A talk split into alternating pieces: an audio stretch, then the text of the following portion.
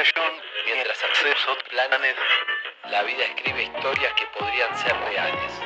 Y ahí vamos, voraces de amores y fracasos, sintiéndonos al aire, felices pero escasos. Son cien años que te irradio lo que es justo y necesario. Buenas noches, bienvenidos, ya comienza Casa Radio. Palabras que van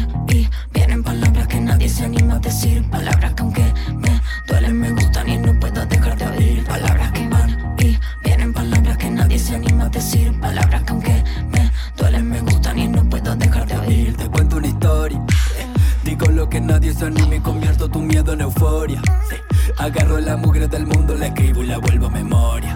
Yeah, Todo tiene su belleza, papi, no sé qué hacer. Me va a explotar la cabeza. Veo un montón de secuencias y siento que quiero ordenarlas, ya no tengo cura. Me busco la vida contando aventuras, a ver si con eso calmo tu locura. Palabras que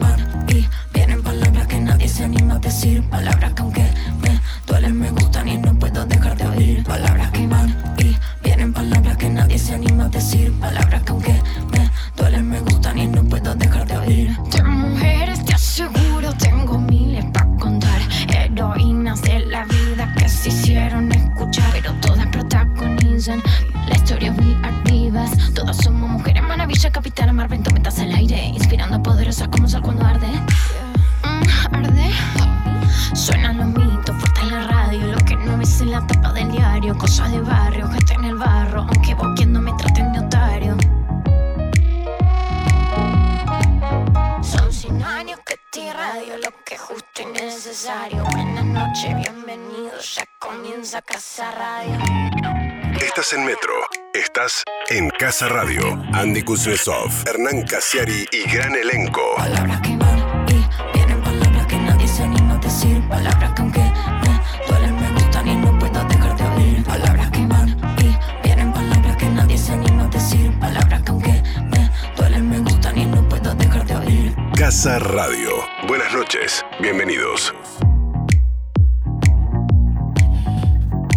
buenas noches, bienvenidos a Casa Radio, un programa que hacemos eh, a esta hora en vivo, un feriado, feriado de, parece domingo, pero lunes 12 de octubre, eh, a las 22.15 estamos re en vivo con Hernán Casiari, buenas noches, Casiari, ¿cómo le va?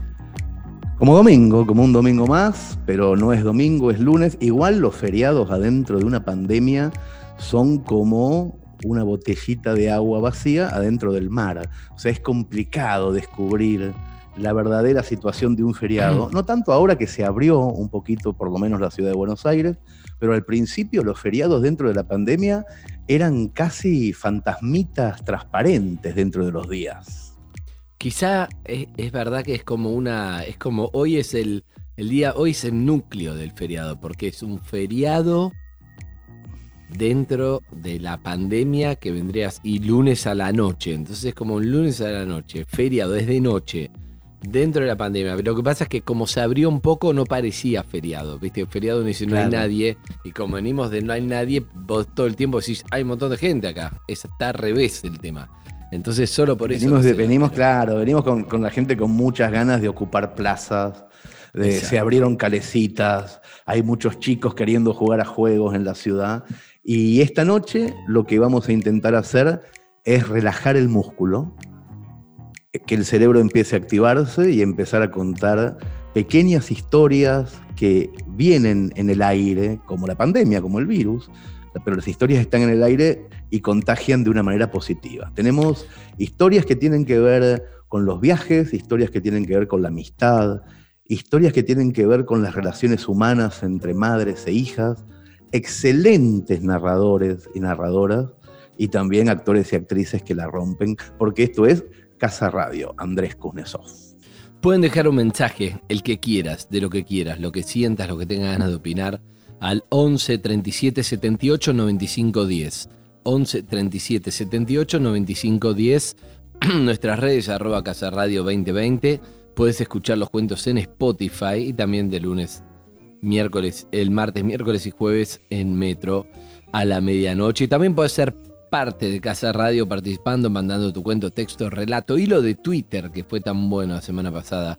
Vamos a elegir Sí. entre ustedes el que quiera para interpretarlo en el último programa de Casa Radio. Y si hay alguno muy bueno, se mandará a hacer antes, qué sé yo. Si encontramos algo muy bueno, también, también está buenísimo. Así que Sin duda, sin duda. Estamos buscando cosas radio, buenas y cosas nuevas. Historias en la radio 2020 arroba gmail.com. Porque, como dice mi película de cabecera, un artista puede venir de cualquier lugar. No cualquiera puede ser un artista, pero un artista puede venir de cualquier lugar. Ratatouille. ¿Cuál es tu película de cabecera, Andrés? Ratatouille, Ratatouille, Ratatouille. Y es espectacular. ese- sabiendo, ese concepto me gusta mucho, yo sé, yo sé. Se nota, pero es lindo igual. Es como una película que ya la viste, pero igual la disfrutas. Eh, te quiero decir esto.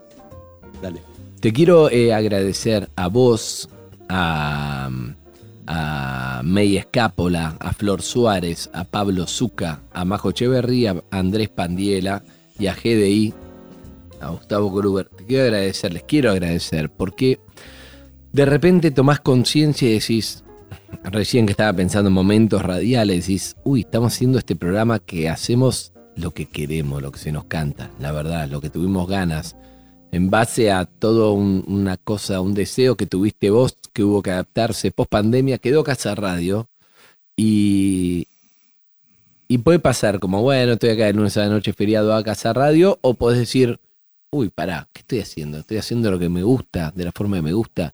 Voy atrás y digo, nos juntamos en un bar, charlamos de esto y lo pudimos hacer. Y eso es un montón.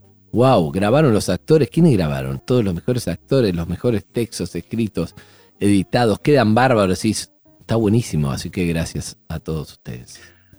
Hay una cosa, Andrés, en eso que acabas de decir, que a mí, eh, por lo menos intento que me pase mucho. Intento, todas las veces que puedo, estar atento, prestarle atención a las cosas que uno soñó y una vez cumplidas se empiezan a hacer rutina. No olvidarse nunca que eso uno lo soñó. Pasa un montón de veces que vos decís, ah, cómo me gustaría en algún momento que pase tal cosa. Luego el sacrificio, luego el tiempo hacen que esa tal cosa ocurra. Esa tal cosa no es de un día solo, es algo que ocurre una vez por semana o todos los días o eventualmente. Y llega un momento en que lo das por sentado. Llega un momento en que decís, ah, bueno, mi vida es esto que está pasando. Y perdés de vista que eso que tu vida es hoy, estar con una persona a la que amabas y no le podías decir que la amabas, que hoy estás con esa persona, se convierte en rutina. Y es buenísimo generar la pelota, un cachito, una vez cada tanto y decir, che, esto que está pasando, yo lo soñé, yo fantaseé con eso alguna vez, yo quise con muchas ganas eso, y está buenísimo que lo hagas. Además, sos, sos muy de hacer esas cosas vos. O sea, es como que... Es que todo lo que dijiste, todo lo que dijiste lo veo fundamental. Casi te digo que es lo más importante que vamos a decir esta noche, porque si vos entendés eso, entendés todo, porque además muchas veces vos tenés una frustración de algo que no, no, no- no estás bien o algo que deseas y no lo tenés. Y cuando lo tenés, si vos lo das por sentado y ya, vas a generar otra frustración, decir, ¿ahora qué viene? Y siempre falta algo. Y la verdad que está bueno decir, está bueno seguir buscando, porque no es que, listo, ya está. Tengo un programa de radio, listo, en la vida te relajaste. Está bien. Pero yo lo siento, Claro. recién cuando vos hablás lo visualicé así. Sentí que era como una pileta, una pileta que está llena, y nosotros estamos afuera de esa pileta. Y lo que estamos proponiendo es que en un momento sumerjas la cabeza desde afuera, solo la cabeza, y ese a tu deseo. La pileta es el deseo, lo que soñabas, lo que tenés. Y entonces en un momento ahí mojado, ves, mirás un poco, está todo, sacás la cabeza. Un segundo solo, pero no te olvides de hacerlo. No te olvides de decir, Claro. estoy cumpliendo esto. Esto es, esto es lo que quería. Buscaré otras cosas, pero este, este gol hay que festejarlo. Sí, sin duda, sin duda. Y eso hace además que las costuras empiecen eh, a poder palparse, incluso las cicatrices, incluso las cosas que no están terminadas del todo, incluso heridas. Poder palpar tu herida significa que la recordás y que ya es herida y que ya cicatrizó y que está ahí porque vos sos eso. Y bueno, tampoco nos vamos a poner tan, tan, tan autoayuda esta noche, que hay mucha No, gente pero- que tiene que leer cuentos. ¿eh? Es verdad, pero te voy a decir algo. Me frené. Vamos a meternos el deno- denominador común, como venías diciendo, es un viaje. Y el primer cuento tiene que ver con un viaje que es tener un amigo, una amiga a lo largo de la vida. Porque esa persona, y tiene que ver con lo que estamos hablando, ¿por qué te sirve? Mientras veo que te serviste whisky, cosa que yo voy a hacer en instantes, pero ¿por qué te sirve? Porque a veces uno necesita una pareja, un amigo, una amiga, sobre todo un amigo que una pareja más difícil. Un amigo de la infancia es un amigo que es un testigo de todas las cosas que te pasaron. Es un testigo. Entonces vos tenés un amigo de la infancia, Hernán, y ese amigo va a haber conocido a Roberto Cassiari, por Claro. ejemplo, a tu papá. Cosa que Julieta lamentablemente no llegó, pero no pasa nada. Lo conoce de mil formas como lo conozco yo, seguramente, bueno, ella mucho más seguramente porque habrás hablado vos en persona. Yo solo por tus cuentos lo conozco, pero digo, hay uno que es el que lo vivió, es el que vio, es el que todo lo que vos contás estuvo ahí, seguramente es Chiri, o uno de Mercedes, que capaz que, que no importa, no nombrás nunca, pero es un testigo de Hernán Chiquito, de Hernán, de todo lo que vos contás a través de tus cuentos. Hay uno que lo vivió y lo vio desde afuera, y eso es impresionante que haya, y vos a su vez sos el testigo de él. ¿Te puedo contar algo? Un recuerdo que no conté nunca en ningún lado, que me acaba de venir ahora y que tiene que ver con eso, con eso que dijiste. Un amigo de toda la vida es un testigo, es alguien que sabe todo. El cuento que vamos, eh, que vamos a escuchar dentro de un rato habla de esto, por eso me introduzco un poquito en esta cosa más autorreferencial. Chiri a mí me transmitió por teléfono el velorio de mi papá. Yo no llegué a tiempo, yo estaba en Barcelona. Vos fijate la clase de amistad y de conexión y de frecuencia que hay que tener, porque me lo transmitía como un relator. Me decía, tu vieja está bastante bien, lloró un poco al principio, estaba él adentro con su teléfono celular y yo estaba en Barcelona y en un momento me dice, tu viejo está re tranquilo, boludo, ¿sabés que parece dormido? Está, pare- como cuando terminaba de jugar al pádel y me contaba cosas de mi viejo que él había vivido. Y me estaba contando una muerte en tiempo real, posiblemente una de las cosas más tristes que me pasó en la vida, y yo se- me sentía acompañado, Andrés. Me sentía acompañado. A 12.000 kilómetros de distancia, una persona que es mi hermano me estaba contando algo y me decía en ese momento, vos estás acá, boludo, me decía. Si yo estoy hablando con vos, vos estás acá. Eso es un amigo. Es espectacular. Es tremendo. No, me un lo poco acordé de- de golpe. Me lo, me lo acordé de golpe, es increíble. Tengo un poco de ganas de llorar, pero tranquilo, ¿eh? Solo- y no tomé nada todavía, no me salió ningún whisky, pero me, me gustó lo que contaste. Es quizá, ¿qué más que eso? Que un, que un amigo es mucho más que un amigo. Alguien te está contando cómo está todo en el momento más triste de tu vida. Es mucho más que un amigo. Y es, Un corresponsal buenísimo. de tu propia vida. Un corresponsal de tu propia vida. Me encanta. Alguien que entiende de, de- de vos como si entendiera un país extranjero pero propio. Eso, Yo- en el cuento de hoy, espera, que quiero contar una cosa del cuento Dale. de hoy. Escúchenlo cuando llegue el momento. Es un cuento de Hugo Paredero, de un excelente periodista argentino. Es un cuento interpretado increíblemente por Darío Grandinetti. Pero cuando llegue el momento del cuento, van a escuchar la historia de dos personas que son casi siameses, porque eso también es la amistad. Perdón que te interrumpí. No, no, me encanta. Eh, Grandinetti la rompe en el cuento, estuvo espectacular y también le agradecemos a Juan Carrasco, es un gran actor que hizo su participación, importante también, ¿eh? porque estaba tono todo a la altura, que así que le agradecemos también. La verdad que, como siempre, dirigidos por May, que es una, una genia en ese Zoom con Flor Suárez en la producción, y después Pablo Zuca, que va va metiéndole la vida de los sonidos y todo ese, ese gran equipo de Casa Radio. Te voy a decir esto solo. Un amigo también es alguien que, que vos quedás, por ejemplo, yo quedé con un amigo, no se lo conté nunca a nadie, no lo sabe Flor, no sabe nadie, ¿eh? pero viste, Casa Radio tiene eso, es como muy confesional. eso, sí. Que, es de noche. Mirá que yo de vivo de, de no guardarme nada también para, para generar temas. Un poco mi trabajo es. Pero hay cosas que me dejo para la intimidad. Esta la voy a compartir. La verdad me la había guardado, pero la voy a sacar ahora porque vos sacaste una buena también. vos sacaste una buena, una fuerte. Entonces me gusta cuando haces eso. Sí, sí, sí. Sin querer, ¿eh? No, no estaba planeado. Con este amigo, mi íntimo amigo, cada uno tiene su íntimo. Una estábamos caminando por Costanera, pasamos por un restaurante y dijimos, ¿qué onda este restaurante? Entonces dijimos,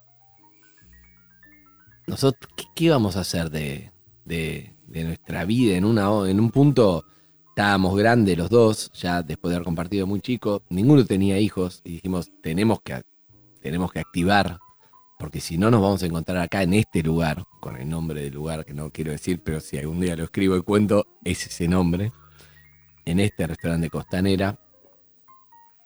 Y vamos a encontrarnos a los 80 años y qué onda, vamos a estar vos y yo solos acá, no puede ser esto la vida. Esa, esa charla, pero charla bastante Sí, sí, sí. sentida. Y mm, entonces, em,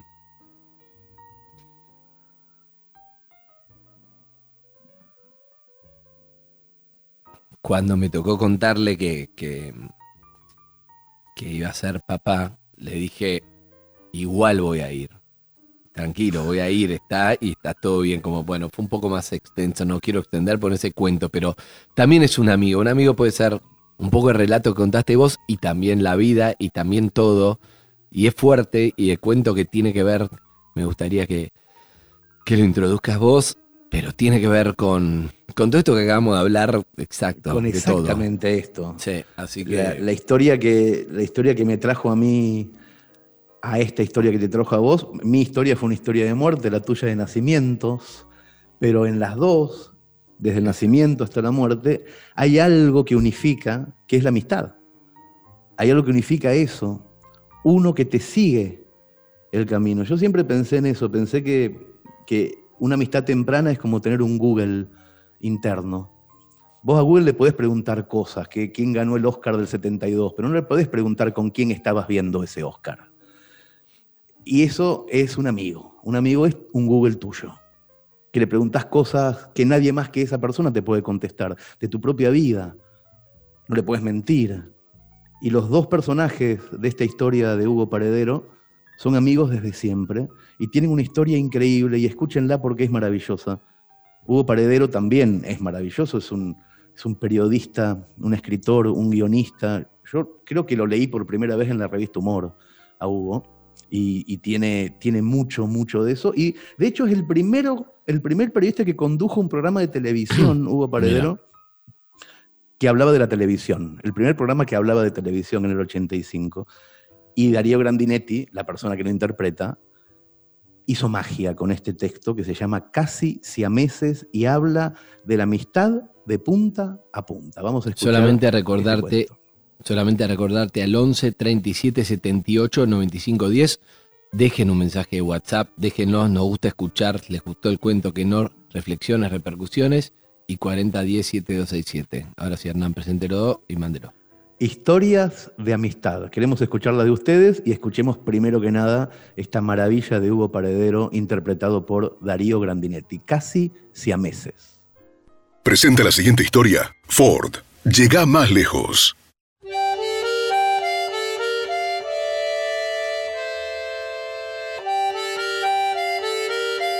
Siempre consideré la amistad como el más desinteresado de los vínculos, por ende, el más libre y fuerte. Al ser el amigo, la amiga, quien más y mejor nos conocen, podemos mostrarnos tal cual somos. Lo mismo ellos con nosotros. La amistad es una relación operada de dos tumores morales que solo destruyen los secretos y las mentiras. Si hay algún secreto entre amigos, nunca será muy hondo. Y si hay mentiras, siempre serán efímeras o piadosas. Y eso alivia muchísimo el fluir de las cosas a través del tiempo. Un ejemplo de amistad entrañable era la de Julio Salcedo y Efraín Ochoa, en Fortino La Barría, pueblito de la provincia de Buenos Aires.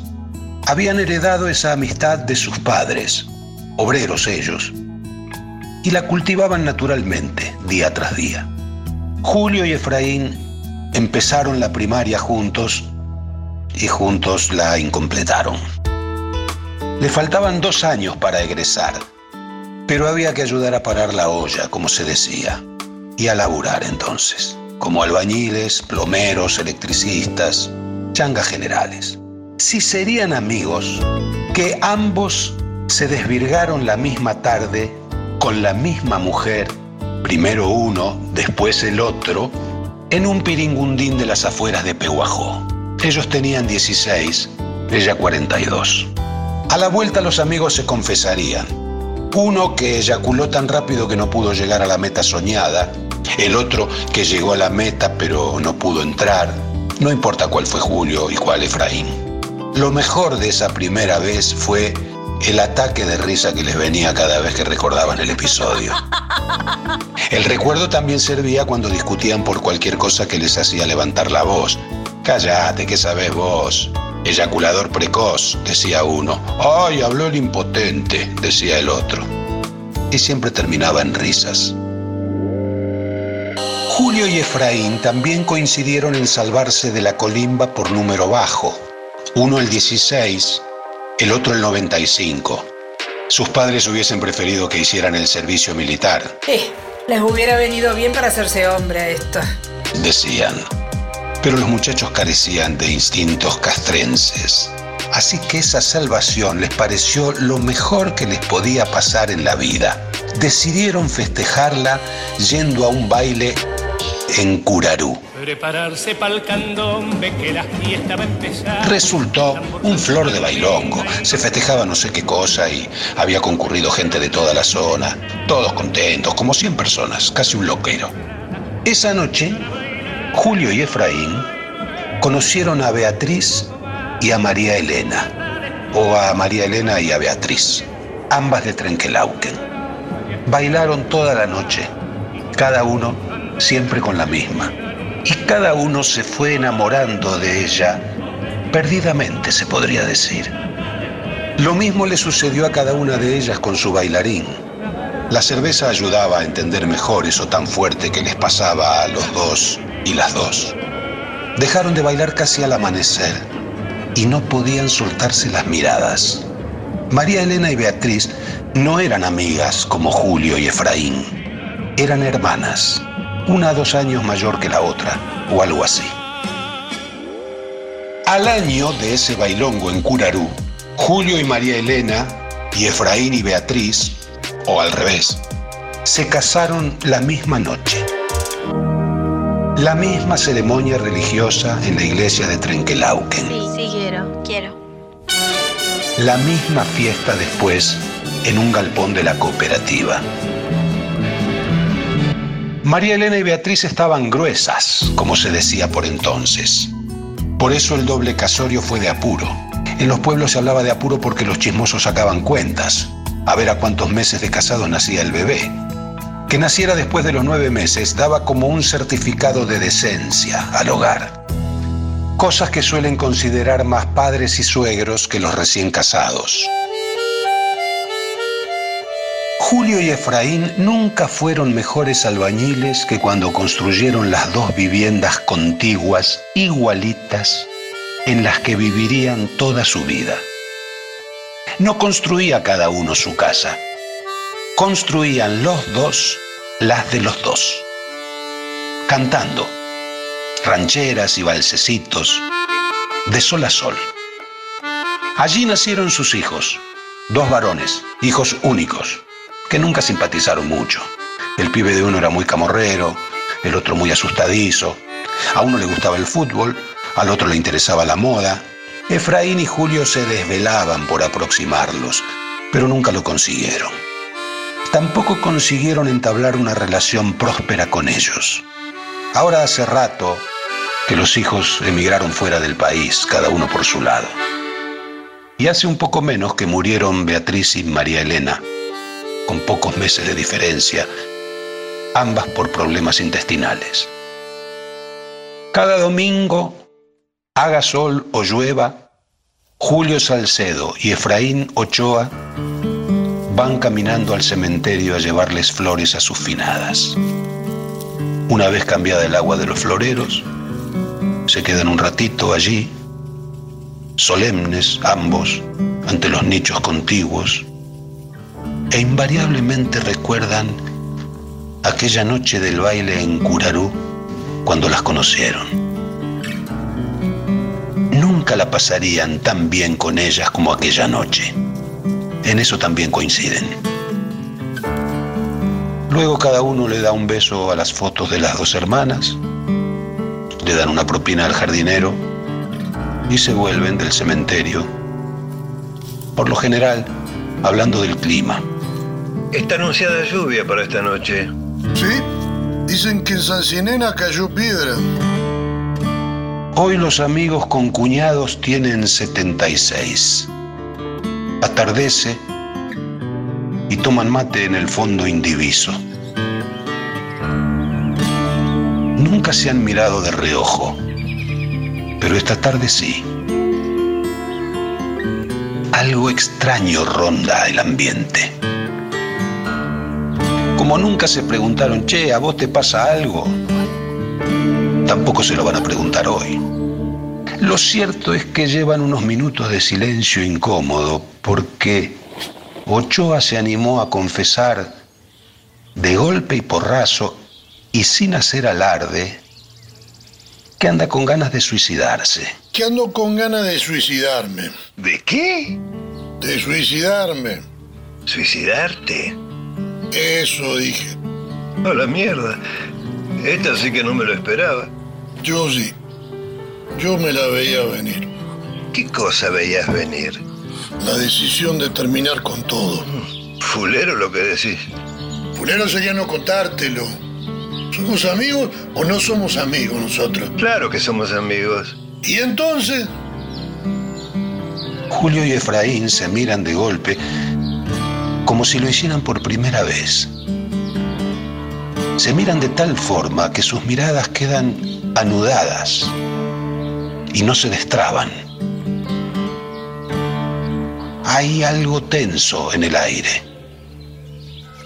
pero ninguno de los dos huele a desesperación. ¿Cambio la hierba y, y caliento más agua? Pregunta Julio. Dale. Contesta Efraín. A los pocos minutos vuelve Julio. Che, qué floja que viene la hierba ahora, ¿eh? Enseguida se lava. Igual vos nunca fuiste un gran cebador de mate, digamos las cosas como son. Esa boludez los hizo reír. Un poco nomás. Entonces sobreviene un silencio casi sobrenatural, como si todo el pueblo se hubiera quedado sin volumen. Cada uno de los amigos espera que el otro hable, de lo que sea. Pasa el rato. Ahora sí se escucha un perro, una moto, una barrita de pibe jugando, hasta que Salcedo junta fuerzas y pregunta. ¿Ya pensaste cómo? ¿Cómo qué? ¿Cómo vas a suicidarte? Di vueltas y vueltas hasta, hasta que lo decidí. Me voy a colgar del olmo. Dice Ochoa señalándolo.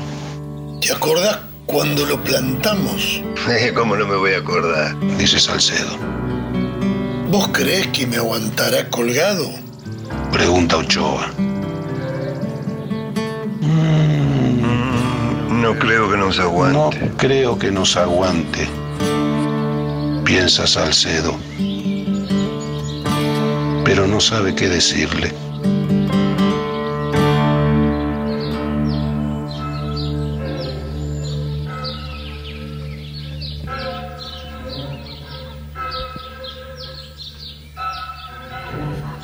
Bueno, y ahí, ahí escuchamos un poco todo lo que hablamos y un poco eh, la amistad también es esa charla.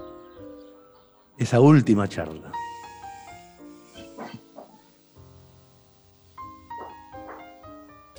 La amistad es, eh, es un poco habiendo compartido todo, todo lo que hablamos, pero lo lindo del cuento, me parece, Hernán, es, es que justo están las voces en el momento donde se hablan y entonces no es solo imaginar, sino que las escuchás. Y escuchás compartiendo entre el mate y me voy a suicidar. Y un poco eso es la amistad. ¿No? Me parece que, que creo que se relata bien y, y podés sentir que se conocen de toda la vida y creo que eso está bueno. Hay algo en, las amistades larguísimas en donde me parece que en un momento nada es tabú, nada está escondido, ningún tema le da la espalda a un amigo de toda la vida. porque hay una comprensión absoluta también. Eh, me parece uno, uno de los textos más, más lindos y más íntimos sobre la amistad que, que me tocó leer este de Hugo Paredero y realmente es muy, muy, muy bonito. Y estoy esperando con mucha ansiedad, porque yo sé que vos y, y Flor le dedican mucho tiempo a encontrar canciones que unifiquen las historias, a ver por dónde fueron esta vez con la música. Bien, me gusta que lo preguntes, me gusta porque para mí es una parte, la canción es una parte importante. Primero hay un par de mensajes, escuchémoslos y después te digo qué hicimos. A ver, a ver. Hernán, hola Andy, bueno, gracias por este programón que lo convierte al lunes en un antilunes total. Lo sigo desde el comienzo, les mando un beso enorme a ustedes y a una persona que está del otro lado, allá por Río Cuarto, que sé que lo está escuchando, así que un beso también para él. Excelente el relato en la voz de Grandinetti y es así, la amistad va más allá de tiempos, barreras, relaciones fuera de, ese vínculo que es ser auténtico, estar ahí para el otro, pase lo que pase. Vero de Caballito recordando a, mi amigo del alma que, está en España desde hace muchos años y seguimos, seguimos cruzando el océano en las conversaciones de cada tanto. Buenas noches, Andy, Hernán y equipo maravilloso. La verdad que eh, le han dado sentido a mi lunes. Los lunes, por lo general, lo que más cuesta. Y yo trabajo en un taller de producción. Entrego producción martes, así que el lunes siempre trabajo desde las 8 de la mañana hasta las 11 de la noche y siempre me han costado los lunes y ustedes me, le han dado sentido a mi lunes. Desde ahora yo siempre los lunes estoy motivado esperando que llegue la noche para escucharlos a ustedes. Gracias por estar ahí siempre. Me sale, sí, me sale una frase que es nombre para un programa que ya lo hice, que es Maldito Lunes. Maldito hice ese programa hace 20 años, pero como me fui como el orto, mejor no lo voy a nombrar. Eh, vamos a hablar ahora de los temas. Igual queda, queda para otro día Casier, que me gustó mucho lo que hablábamos el otro día a la mañana, en el programa de la mañana. Me gustó mucho esto de te encontrás con un amigo de la primaria, porque claro, estamos hablando de historia de esos amigos que te acompañan toda la vida, pero para eso es como un software que hay que ir actualizándolo. Vos podés estar tres Claro, años sin verlo, pero en un momento hay que actualizarlo, porque si no, viviendo solamente de recuerdo de lo que compartiste, no funciona y se transforma en los amigos de la primaria que tanto tema nos dio el otro día, que lo hablaremos. Hablamos de la música.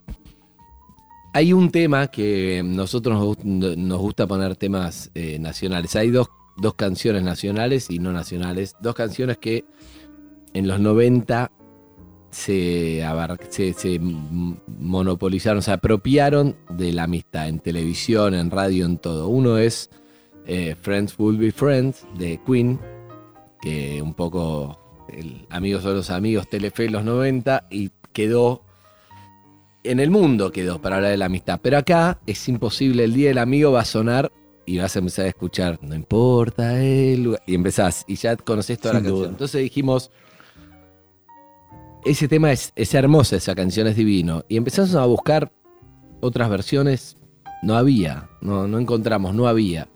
Y bueno, cuando, vos sabés que cuando hay algo que, si querés un tema, no está en otra versión, hay que fabricarlo. Entonces ahí viene nuestra invitada a este ¿Qué Zoom, porque claro, hay que fabricar el tema y no es la primera vez que recurrimos a ella porque tiene una voz hermosa. Eh, junto a su marido tienen un- una banda y, y su hija, y tiene que ver con esto que hablamos, estos de, de los viajes. Recuerdo que conoció a su marido, había, me gusta esta historia, te la voy a contar en 10 segundos para que la saludemos, Hernán. Te la voy a contar A en ver, 10 dale. segundos porque es una parte Dale, linda dale. Para, para charlar en radio. Y mm, ella había tenido mucho éxito en esta serie Casi Ángeles. Imagínate, hablamos de Telefe Casi Ángeles, una serie que la rompió toda. Bueno, cuando terminó, largó todo y se fue a hipearla toda en México. Y era otra vida distinta. Bueno, ahí terminó conociendo a su marido. Se ve que también la estaba hipeando ahí con la guitarra. Pum, pum, pum. Y armaron la familia. Y hablamos de Rochi Igarzábal. ¿Cómo le va, Rochi? Buenos días. Buenas noches. Hola, Ay, buenas noches. maldito lunes. Le cuesta, Sí, le cuesta lunes, mucho, Rochi, le cuesta me fue. mucho, mucho decir buenas noches a Andrés No, me Comeso. cuesta. Mortal, ¿no? Claro, la costumbre.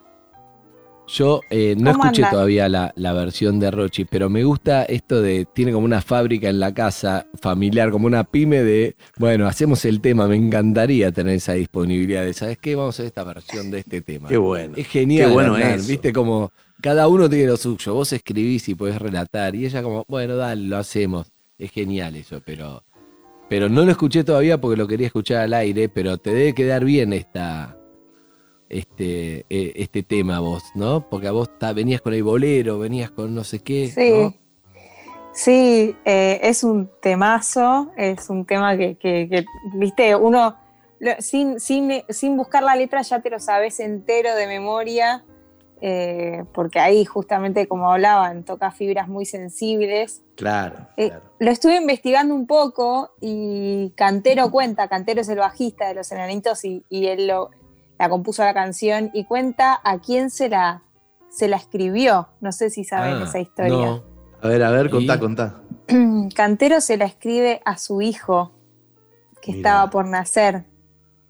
Porque Mirá. él quería dedicarle una canción que, bueno, que, o sea, él con- cuenta, ¿no? Como, bueno, ya existía, vos sabés. Entonces, él no quería hacer como, como el tema, digamos, hablando, hablándole al hijo directamente, pero vio una película que le inspiró que, que era, la escena era eh, un hijo con un padre en un auto y el padre es ignorándolo completamente y el hijo como que toma la radio como su mejor amiga, ¿no? Mm. Y entonces, eh, cada vez que se subían al auto, el hijo prendía la radio para, para poder escuchar a alguien o, viste, sentirse acompañado. Y él dice que él no quería que le pase eso con el hijo, entonces escribió esta canción para que el hijo sepa que él iba a ser su amigo incondicional toda la vida. Qué maravilla, qué maravilla. Mirá. Y después la gente la toma como una canción de amistad. Bueno, Y, total. Sin embargo, qué bueno, qué, qué bueno cuando la gente toma las cosas y cuando las canciones incluso trascienden la necesidad del autor y, y convoca a la necesidad de las personas, de los oyentes, de los que finalmente son los dueños de esa música. Qué linda historia, qué linda historia. Sí, bueno, una vez en estudio también contaba que ya ahí estaban Alejandro Lerner y Calamaro y dice, bueno, este tema necesita más voces porque necesitamos generar justamente es- esa complicidad de, de- de la amistad, esa compañía, esa, eh, esa cosa como que se, que se escuche como completo el tema en ese sentido. Entonces ahí también se les ocurrió sumar a, a Lerner, Claro. ¿no? En el tema. Está bueno porque además a mí me gusta de, los que hacen canciones, me gusta esto de vos haces una canción, la lanzás y puede pegar, puede no pegar, pero no te imaginas Sí. que va a quedar por 25 años como el tema emblemático de la amistad y mucho menos cuando se le cita a tu hijo y eso es, Claro. es espectacular. Total. Sí, Es sí, espectacular. sí. Es a muy vos te loco hace acordar tu cual. viaje de egresados, algo, es muy de viaje de egresados, más de tu generación, a no, de la mía, eh, no a de la mía. Sí, sí, no, no, no. A la fiesta de egresados, que terminamos a las, no sé, era a las 6 de la mañana en el boliche, todas sentadas en el piso, ya el boliche vacío, eh, todas sentadas en el piso disfrazadas, porque fui a un colegio solo de mujeres. Uh, resacosas, Y ¿no? sí, no, no. muy resacosas, pero todas disfrazadas, ¿viste? Después de toda la noche de haber estado bailando y tenemos ese video muy vintage, todas cantando esa canción y en el boliche sonaba esa canción ya vacío. Todas Sí. llorando aparte, ¿viste? Porque no sabes qué te depara la vida después de que terminas la secundaria, pero, pero fue ese tema quedó ahí en ese recuerdo grabado. O sea, o sea que posiblemente tu versión en el momento de hacerla te haya llevado a ese lugar también. Sí, sí, me llevó a ese lugar y me llevó también a eso, como decía Andy, el tema de, de los viajes, que para mí yo ahí conocí eh, gente que, que se entrega a la amistad, que se entrega como a- al día a día, pero desde un lugar tan eh, de tanta complicidad y de tanta confianza ya de entrada, ¿viste? Porque los viajes te llevan a eso, como a la intensidad de que todos los días estás conviviendo con las mismas personas y viajando y, y pasando por experiencias muy locas, entonces ahí también se genera una amistad muy copada. Eso me Qué gusta bueno, porque qué ganas, los- qué ganas de escuchar esa versión que tengo. Sí, pero me gusta eso que, para abrir otro, otro tema, lo podemos desarrollar otro día, pero también lo que, lo que uno comparte en un viaje, lo que uno comparte en un viaje es tan fuerte muchas veces como vos podés compartir, no sé, una primaria entera y capaz que vos te compartiste un mes en un viaje afuera, pero te pasaron tantas cosas que no te lo olvidas más y te puede unir también de, de por vida por haber compartido un momento, ¿no? Eh, Totalmente, totalmente. ¿cómo, ¿Cómo fue grabado. Rochi, el tema? ¿Cómo lo van a hacer? Eh, ¿y ¿Cómo lo vamos a hacer? Guitarra y voz, ah, muy a nuestro estilo. Milton en la guitarra, yo con, con la voz, acá en casa. Bien, me encanta. Bueno, le, quisimos, cuando... da- le quisimos dar Dale. una- un- unos tonitos ahí, como, viste, de, de ensayarlo. Dijimos, bueno, ¿qué lo hacemos? ¿Así, como al paro o, o- o un poquito más tranquilo? Hicimos un mix de las dos cosas porque no llegábamos como a un acuerdo de decir, no, no, bueno, lo hacemos todo tranquilo, lo hacemos todo. Entonces hicimos un mix de las dos cosas. Me encanta. ¿Y dónde, cuándo estás haciendo show? ¿Cuándo se van a presentar?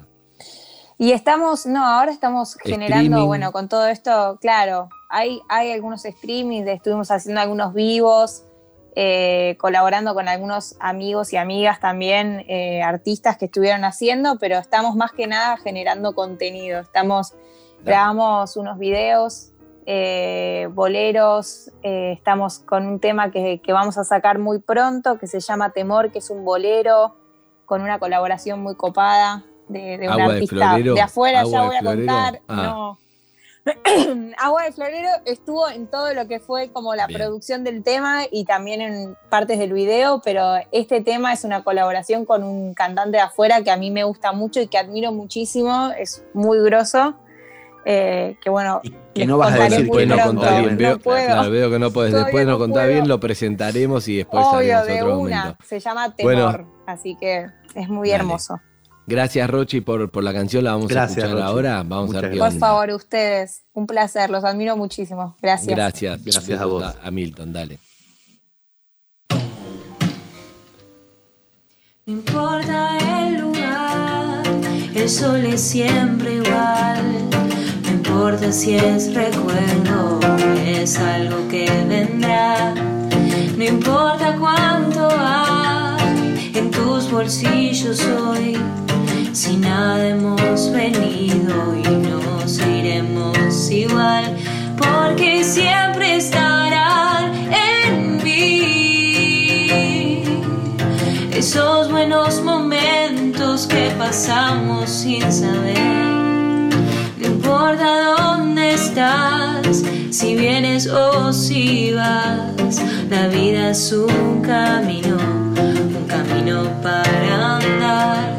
Si hay algo que esconder o hay algo que decir, siempre será un amigo el primero en saber,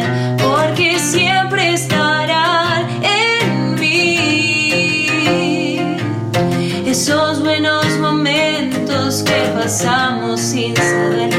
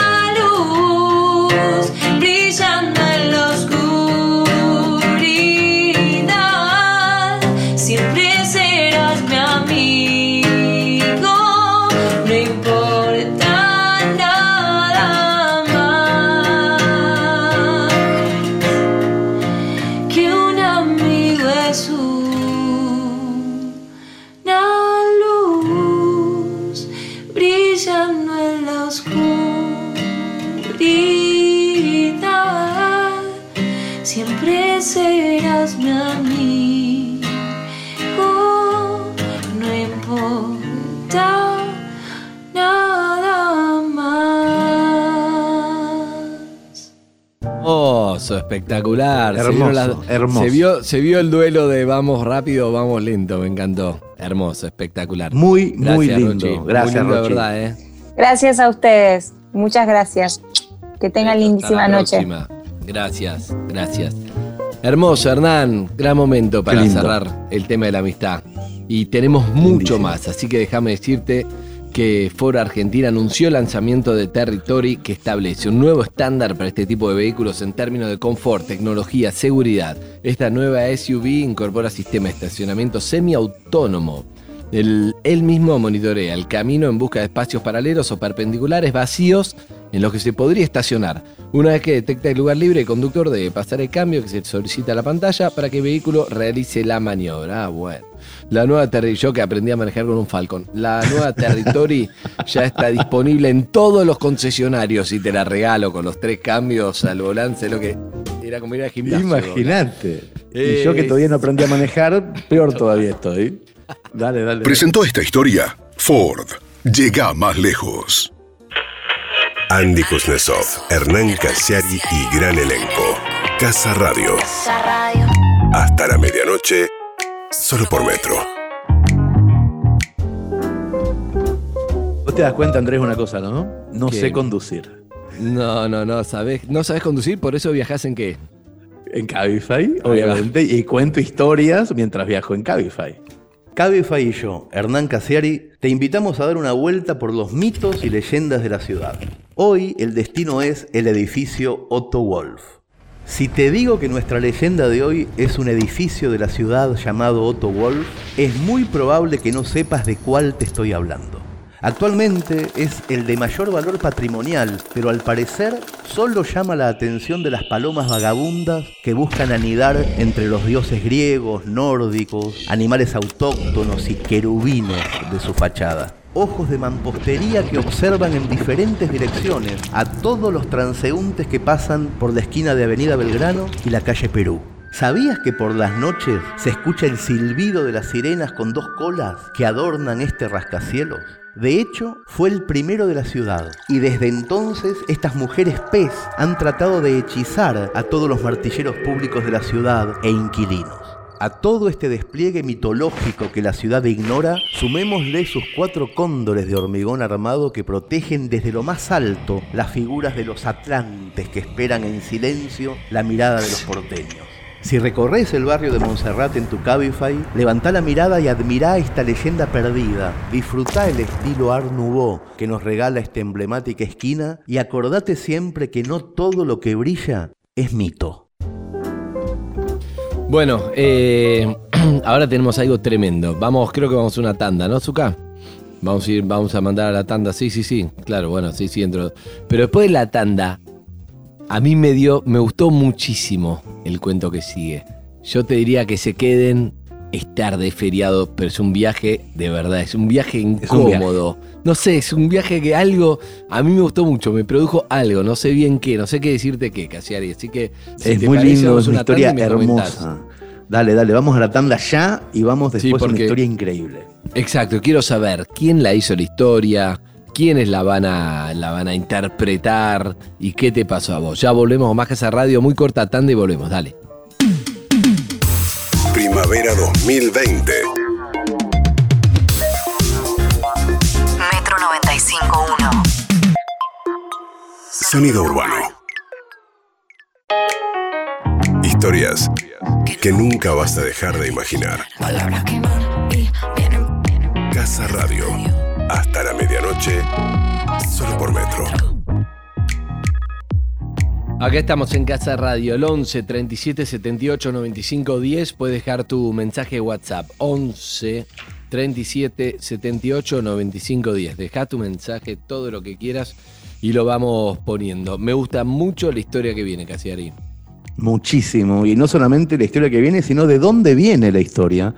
Que esto es a mí algo que me, me pone muy orgulloso, que podamos estar haciendo ya en este momento historias tan nuevas. Esta historia eh, es una de las historias ganadoras del Segundo Mundial de Escritura, que es un evento alucinante, eh, creado en pandemia por Santiago Liac y un equipo de gente buenísima. Se trata de una competencia de escritura por equipos posiblemente los oyentes algo han escuchado, si no es que han participado del primero o del segundo de los mundiales. Es, un, es un evento para incentivar el hábito de la lectura. Por ejemplo, cada día los participantes tienen que escribir entre 2.000 y 3.000 caracteres a partir de una consigna de un escritor. Se hizo el primer mundial que tuvo un éxito arrollador, se hizo el segundo y se está por empezar a hacer el tercero. Mañana, martes, abre la inscripción del tercer Mundial de Escritura con un jurado internacional de lujo.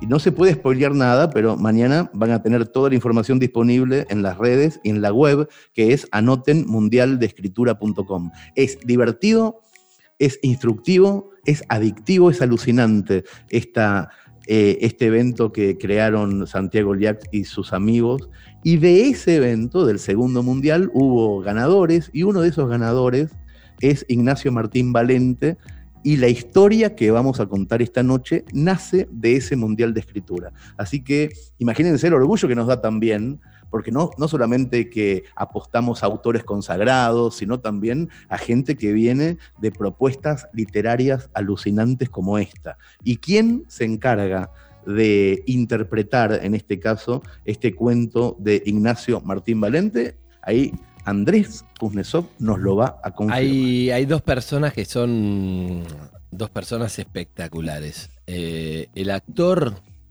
es Rory Serrano. Rory Serrano tiene una, historia, tiene una historia de vida que es increíble. La, la recorrí bien en, en PH cuando vino y es impresionante, con una infancia dura, difícil, tiene todos los matices. Eh, y después yo creo que él usa todo eso, tiene un gran corazón, es una persona amorosa, y usa todo eso a la hora de actuar, por ejemplo, y hacer de malo. Sí, Entonces sí, es una mezcla del corazón que tiene, la sensibilidad, sabe cómo poner, como ponerla muy en el fondo de su personaje que no se vea, que se vea lo malo, no sé qué, todo.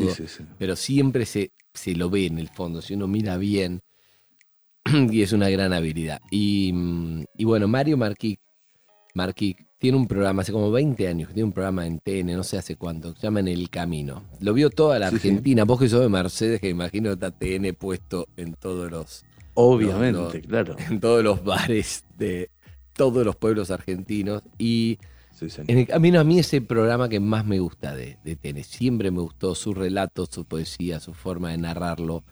Eh, me cae muy bien Mario. Y, y realmente le encuentra como escritura lugares, bueno, un poco tiene algo, algo de, de, lo que haces vos, ¿no? Que es en los detalles donde encuentra historias en pueblos donde son solamente un pueblo, pero narrado en una historia, tiene historias. Él busca historias por la Argentina, parece un laburo divino y las relata. Y en, este, y en este caso, donde estamos tejiendo este hilo invisible que va desde la amistad a los viajes, este cuento que se llama Área de Cobertura, repetimos, es de Ignacio Martín Valente, ganador del Segundo Mundial de Escritura, eh, es un texto que tiene que ver con Rory Serrano hace de camionero. El personaje principal es un camionero que viaja de noche por las rutas de Argentina. Mario Marquit es el relator del cuento. Y fíjense que en casi siete minutos nos van a contar una historia maravillosa, de final abierto. Eh, incómoda, dijo Andy, me parece que es uno de los adjetivos perfectos para esta historia. Es una historia de incomodidad, sobre todo de su protagonista. Si tienen ganas, vamos a escuchar Área de Cobertura de Ignacio Martín Valente en las voces de Rolly Serrano y Mario Marquí.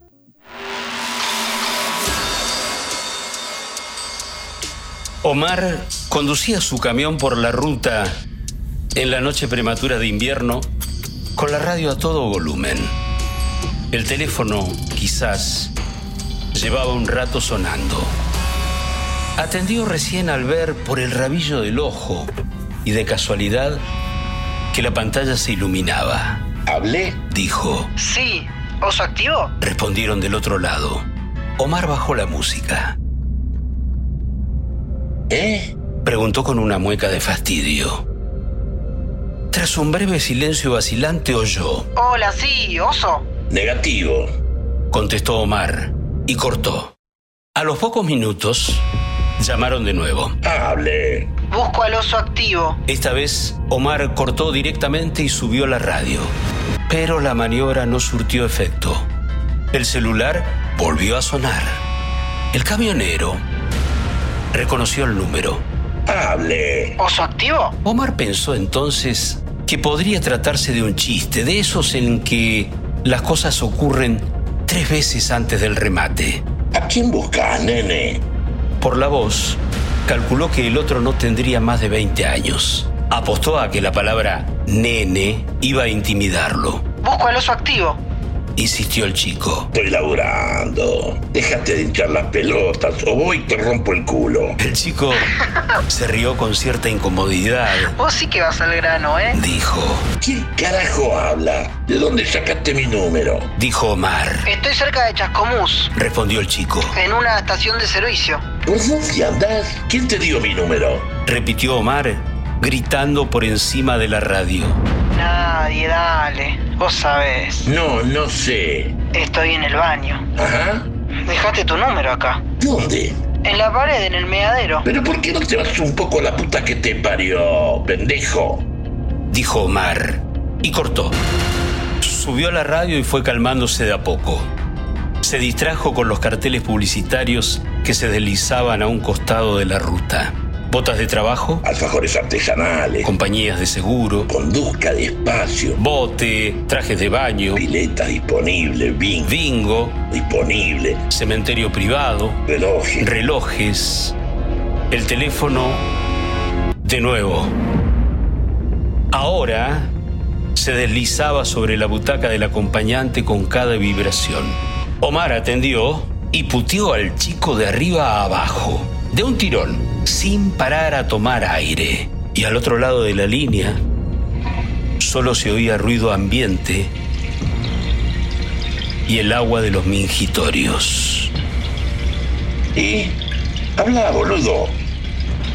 Ordenó Omar. 15 El chico recitó un número de teléfono. ¿Es ese? Omar inhaló largamente. Mantenía las muelas apretadas. Mira, dijo esforzándose, tratando de hablar con calma. Estoy manejando, soy camionero, trabajo para un frigorífico.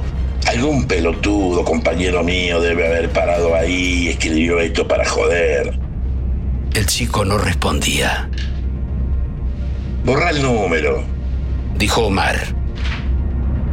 Casi le dice que buscara otro graffiti, que las paredes de los baños están llenas de propuestas por el estilo, que seguro iba a encontrar algo que le gustara, pero solamente agregó. Tachalo, por favor. Ok. Dijo el chico y en esta oportunidad fue él quien puso fin a la comunicación. Omar continuó manejando. El cielo estaba completamente cubierto y las nubes, bajas, prometían tormenta. Unos kilómetros más adelante, el indicador del tablero marcaba que el tanque estaba casi vacío. Omar paró en una estación de servicio y mientras un playero preparaba el surtidor, fue al baño. Preguntaba si el chico lo habría llamado desde aquella misma estación. Era poco probable. Faltaba todavía bastante para llegar a Chascomús. Mientras meaba, se fijó si veía su propio número de teléfono en la pared de los mingitorios. Nada. Había, en cambio, grafitis a favor y en contra de algún club de fútbol, los infaltables dibujos de pijas y alguna arenga política, y nada más. Cuando salió, llovía con furia. Pagó el playero, corrió hasta el camión y trepó a la cabina encendió la calefacción y mientras entraba en calor, miró por la ventanilla. Un perro andaba por la banquina tratando de ponerse a resguardo. Omar sacó el teléfono y buscó el número del chico en el historial de llamadas. Escribió un mensaje de texto. ¿Lo tachaste? Y lo mandó. La tormenta no cedía. Era peligroso reanudar el trayecto. Omar Siguió esperando. El teléfono permanecía mudo. Volvió a escribir. Como llueve. Pero se arrepintió y lo borró. Dejó el teléfono sobre el asiento del acompañante y esperó. Seguía sin sonar.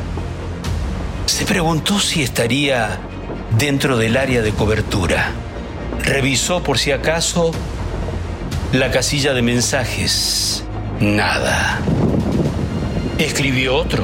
¿En qué estación? Pero lo borró también antes de completarlo.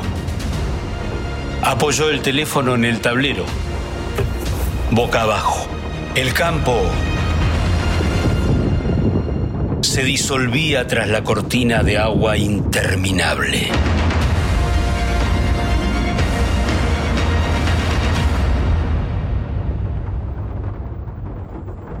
La épica que le puso Zuka en la música.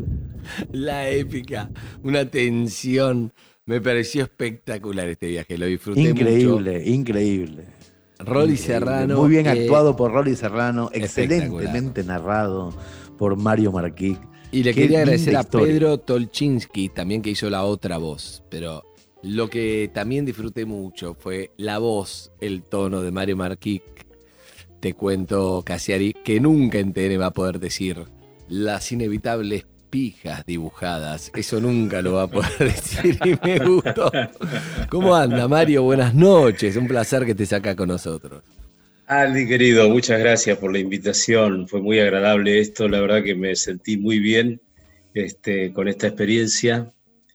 Los adoro porque verdaderamente desde que me convocaron hasta recién que acabo de escucharlo con muy emocionado, este, el trabajo que hizo Zuka es, eh, no sé, superlativo, te digo, porque parecía yo tenía un caño ahí, ¿no? Hizo un trabajo verdaderamente maravilloso. Bueno, Rolly Serrano y, la otra persona, que no sé ahora el nombre, también estuvieron muy bien, pero, Pedro pero el cuento también, sí, y el cuento también, que de- deja abierta la intriga esa maravillosa del final. Este, Lindísimo, lindísimo ese final abierto, Mario. ¿eh? Lindísimo. Ese final abierto es lindísimo, ese hombre que está como, como, como que lo- le pica la intriga, ¿no? Este, no sabe si quiere seguir la historia o no, o si quiere volver o no. Y, y a mí me gustan estos finales de los cuentos donde aparece la naturaleza en su gran esplendor, este, digamos así, más allá de los hombres, ¿no? Sí, sí, claro. Bueno, una- un, un tema que a vos te recorre en, en el trabajo y en el enorme trabajo documental que haces documentando ciudades de la Argentina, en este caso de la inmensa llanura de la provincia de Buenos Aires y de noche además.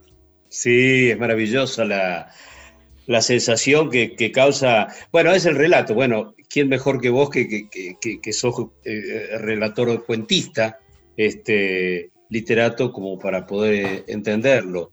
Eh, a mí, yo estoy más vinculado al periodismo, digamos así, a la, a la cosa más precisa, más dura, y me cuesta un poco a veces volar, este, pero me encantaría volar más de lo que vuelo. Yo trato de ponerle cierta prosa poética a las cosas que veo, ¿cierto? En, en los viajes. Pero, los viajes justamente te, te dan esa posibilidad maravillosa que además no es por tirar flores, pero haces magistralmente en, en- en lo que contás, en cómo lo contás. Si bien hay un acompañamiento muy importante y muy imponente de imágenes, sin la estructura, sin el esqueleto de tu relato, serían solamente imágenes documentales casi turísticas. Lo que haces vos es justamente llevar al, al espectador por el camino de la historia, eso, ese camino que es eh, agradecidísimo estar del otro lado del televisor y viéndolo. Sí, me dicen muchas veces. Andy me conoce desde hace varios años ya y hemos compartido, hemos compartido locuras juntos. Este, pero ya hice alguna vez un relato, qué lindo fue aquella vez que el libro que escribió este, Carlito Páez Vilaró, ¿no? De, de cómo había sobrevivido en la cordillera. Eso. Es verdad. En, en otro Y programa, también- otro de estas experiencias de la noche, que el programa se Sí, llamaba señor. Solo por hoy, lo junté, pero lo que dice Hernán es importante porque vos podés decir, ¿qué es esto? Ah, acá había un hotel. Entonces Sí, uno claro. puede ir con su cámara a ver un hotel. Y va a Marquis y de repente como Zucca, así como Zucca le puso toda esa épica, eh, Zucca, Sí. May Escápola y Flor Suárez, ¿no? Pero digo, Sí. así como le, lo- le pusieron esa, esa épica, va a Marquis y de repente no eran unos restos de hotel. Es un hotel que tiene su historia y tuvo su esplendor y después termina la decadencia, ¿no, Hernán? Y después te Sí, dice, claro. seguramente el fantasma del gerente continúa caminando por estos lugares y vos decís, wow. O sea, y, y es muy importante esa esa- magia que le pones, porque si no son restos, como dice Hernán. Exactamente. Claro, lo que, lo que me dice Hernán es verdaderamente importante en- por los descubrimientos que uno va haciendo. A veces creo que en literatura se dice muchas veces que los personajes se van adueñando del escritor, ¿cierto? Y empiezan a tomar vida propia y uno quería o lo pensaba de una manera y el personaje resulta que agarró por otro lado, ¿cierto? Este, Claro, entonces es maravilloso, ese, ese juego es maravilloso y esa incertidumbre. A mí me pasa que yo he descubierto, por ejemplo, en los viajes, que donde estaba ese hotel, quién sabe, ya no hay nada. Pero bueno, queda toda la historia del hotel. O hay un enorme desierto y entonces yo descubrí, digo, ¿qué carajo hago acá? Porque no, no, no hay nada, pero está la historia. Entonces le dije a- al camarógrafo, le dije, mirá, vamos a hacer una cosa. Yo me siento en esa piedra que hay acá y yo me pongo a pensar. Este, y después hacemos otra toma, este, yo vengo de lejos así. y bueno, y contás con la el- historia, no importa, está buenísimo. tele, claro. ¿Y sabes cuántas leyendas he contado en desiertos, en salares, lugares que yo decía, yo no puedo desaprovechar esto? Porque verdaderamente yo tengo una gran afinidad con esos La lugares. gente donde cuando no llegás a los nada. lugares, cuando llegás a los lugares, la gente de esos pueblos, de esos lugares, ya, Sí. ya a esta altura ya te conocen, ya sabe lo que vas a hacer, van y te acercas, se te acercó alguien alguna vez y te cuenta algo, escúchame, esto no se dice, pero se sabe que.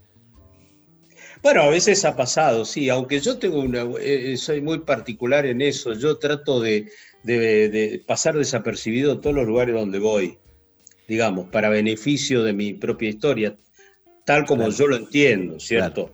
Eh, digamos, cuanto, cuanto menos haya de llegó la televisión, qué sé yo, para mí mejor es. Por eso yo no voy a fiestas populares, me invitan siempre, ¿viste? a, Ah, festejos, fiestas populares, porque yo digo, la gente deja de ser como es, y entonces ya el, el periodista, la- las luces, eh, eh, se convoca todo, la gente mira a cámara, se pierde la espontaneidad, con lo cual yo no, no gano nada con eso. Para mí, lo, lo íntimo es lo que funciona, es decir, el tipo que de repente yo me empiezo a hacer un poco amigo y de repente el tipo es el que me cuenta, che, vos sabés que en este hotel dicen que estuvo este, Albert Einstein. Y yo me hago el boludo un rato, ¿viste? Digo, ¿quién dijiste? Albert Einstein. Dicen el físico, qué sé yo, ese tipo. No me joda, ese tipo estuvo por acá. Sí, eso es lo que dicen, y después me va a ir contando quién, y bueno, así empieza la trama, ¿cierto? Pero quiero decir que a mí me conviene siempre la. Después me cuentan naturalmente, porque uno va de un viaje y vuelve con tres historias más, ¿cierto? Que quedan ahí, como los, choric- los choricitos que quedan al rescoldo, ¿viste? Y, y será para otro viaje, y qué sé yo, y se va a alimentar. Pero un poco así es la historia. Es fantástico cómo el periodismo consigue. En, este- en el siglo pasado empezó porque el, el periodismo y la literatura iban, no se miraban a la cara hasta mediados del siglo XX, cuando apareció Truman Capote y dijo se puede Ah. hacer literatura con lo que pasa de verdad. Y Con la entonces ficción, flore- sí, claro, floreció, floreció algo que en Latinoamérica impulsó muchísimo García Márquez con sus crónicas y que hoy es la crónica latinoamericana, es un género en sí mismo, donde el periodista como Mario se mete en el terreno, se camufla en el terreno y puede así contar de un, de un modo periodístico, pero con la impronta literaria, historias Sí. que de otra manera no serían conocidas por el gran público, y eso es maravilloso. Eso yo crecí es que, con el nuevo periodismo norteamericano, ¿cierto? De los Claro, años 60. Tom Wolfe, Hunter Thompson, es decir, Claro. me los comía todos, este, Guy Sí, sí, Talese, este, Truman Capote, naturalmente, que bien, bien contás. Pero este, básicamente yo estoy muy formado por eso, por el tiempo de la, de la- de la escuela de periodismo, y trabajar con elementos de ficción, pero sobre eh, la- una base real, ¿no? Trabajar con técnicas de ficción, que yo aprecio mucho eso y hay gente que lo hace muy bien. Acá, por ejemplo, este, el que lo hacía muy bien también era Polito, ¿no? Este, claro, claro. Pobrecito que, que, que, que, bien lo hacía. Polo Secchi, decís. Lo hacía muy bien. Claro, Polo Secchi, pero lo hacía muy bien. Él, eh, digamos así, era una versión eh, under o urbana, ¿cierto? Eh, sí, sí, sí. Yo, yo, tomé una versión más, más Juan Rulfo, la mía, más, este, más de caminador. sí, más de caminador y de, y de de despojado, de, de, cosas que ocurren lejos de las grandes urbes, aunque también trabajo. Él tenía más cosas marginales, tenía más, estaba también y, más oh. personajes marginales y difíciles, y se metía en ese mundo que hay que ponerle cuerpo también a eso. Y, y, hay que ganarse un poco, con, con Mario nos conocimos en la calle, y algo del, del cronista de la calle cuando querés conseguir algo, algo, vos llegás a un lugar en principio, ¿y quién carajo sos? No es nada más lo que la gente cree que llegó, la, eh, sos de la tele, entonces es buenísimo. Por supuesto que hay un mundo choluro, pero generalmente la gente que a uno le interesa este, eh, retratar o entrevistar y eso no son fáciles, no te dejan entrar. No, claro. Eh, y, a uno tiene que tener mucha psicología, vos lo sabés, y a vos te tocaba la repetización y bueno, vamos a sacarlo rápido también porque había que hacerlo y uno tiene que pensar rápido. Este, pero con, eh, también uno es tiempista. En el caso tuyo, por ejemplo, sí, vos tenías que pensar rápido porque si no se te escapaba, quién sabe, volaba el pájaro, ¿no? Pero en el caso mío, a mí siempre me preguntan si hay alguna técnica para poder hacer hablar a la gente, digamos, que te cuente cosas y llegar de la nada, ¿viste? La televisión siempre está como apurada y verdaderamente yo no soy un tipo que trabaja este, muchos días ni nada por el estilo. Yo eh, llego en tres días, te saqué un programa porque la cosa es económica acá ya, ¿no? Claro, es claro, tiempo, es eh, televisión, eh, son esas cosas. Así que yo voy, llego, pero sí me muestro, y en eso creo tener cierta habilidad a esta altura, quién sabe, porque yo mismo soy provinciano, de poder este, interrelacionarme rápidamente, pero sin esta cuestión de esa cosa que en las provincias nosotros consideramos el porteño avasallante, viste que vamos ¿De dónde sos, ¿De dónde sos? Yo soy de Río Gallegos. Patagónico, ah, Río, Gallegos, Santa Cruz. Patagónico, claro. Me, gusta cuando vas a esos lugares inhóspitos, no sé, me acuerdo, no sé, la isla Martín García, has estado en todos los lugares más que no hay nadie y estás vos solo y los pájaros. Son lo que más me gusta. Ya te digo, yo soy muy rulfiano. Yo sé que Hernán, vos tuviste algún premio de Rulfo. No sé si. Sí, señor, y, soy muy admirador muy admirador. Juan Rulfo es un escritor mexicano que escribió muy poquito. Yo leí todo lo que escribió lo escribió a campo abierto, muy afuera, muy caminando por, no por Ciudad de México, sino por Puebla y por los lugares más escabrosos, llenos de cactus, donde hay muy poca gente y las historias son profundas e intensas. Sí, un pueblo todo fantasma, ¿viste? Te das cuenta al final de que hay un pueblo se cuenta toda la historia, al final te, das cuenta que están todos muertos. Es, este, es una maravilla. Y Rulfo a mí, sí, es claro. Bien. Eh, no, estaba, ¿cómo se llama el, libro de Rulfo que leí? No me puedo acordar. Pedro, Páramo, seguramente. Pedro Páramo, el clásico. Y el Ya no llama, que son, como dice Hernán. Pedro Páramo, este, total. Tiene unos eh, cuentos ahí en Ya nos llama espectaculares también. Bueno, usted que tiene cuadernos en el camino, Patagonia de puño y letra, y también que le gusta escribir, Mario, como siempre, un, me gusta mucho escucharte, charlar con vos, ver tu laburo, así que gracias. Y Hernán, si te tenés que ir de viaje por la Argentina, ya sabes a quién preguntarle, ¿no? Al maestro Mario Marqués. Gracias, Mario. Muchísimas gracias. Chicos, gracias a todos. ¿Fuiste a Mercedes, no? Ah, Sí, me, ¿sabes lo de la cantidad de salamines que me comí ahí? Me imagino. Obviamente. Están entre los. Pelea con un cativo y con Colonia Carola. No le toques ese tema que y tan, y sensible para Sí. Muchachos, muchas gracias. Eh. Mario, che, Andy, grande, gracias. Eh, verdaderamente de corazón, a todos. Fue un gusto, Hernán, este, verte. Igualmente, eh, Bueno, algún día podremos tomar un café también. Zuka, verdaderamente lo tuyo es no sé. A mí me, encantó porque siempre quise hacer esto. Ahora estoy haciendo podcast. Paso el chivo. Ah, bien, bien, bien, qué bueno. Como tu amigo el sí, bebé, el bebé que sabrá ese El bebé. Spotify, sí. También anda con Spotify, el lado bebe, no sé cómo es. Y son ¿No la todos así, es? todos tránsfugas. Un beso grande. Chao, Mario. Un beso, buenas noches. Chao, Gracias, chicos. Mario. Chao, gracias a Eh, Hernán, me gusta cuando se juntan dos personas de pueblo, pero vos sabés que quien te habla no es ni. Me gustaría, siempre lo dije, eh, me gustaría tener un pueblo al cual volver. No lo tengo porque quién soy, de dónde soy. Zucca, usted lo sabe. Bicho de ciudad es lo mío y acá estoy. Compartiendo esta noche Casa Radio. Y pueden dejar tu mensaje. Dejaros tu mensaje de WhatsApp 3778 9510. ¿Qué voy a hacer con tanto cielo para mí? Voy a volar, yo soy un bicho de ciudad. ¿Qué voy a hacer? ¿Cuál es el camino a seguir?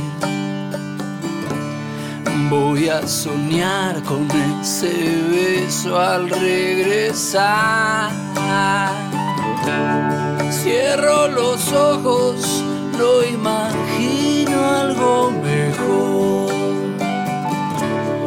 Respiro hondo y tomo el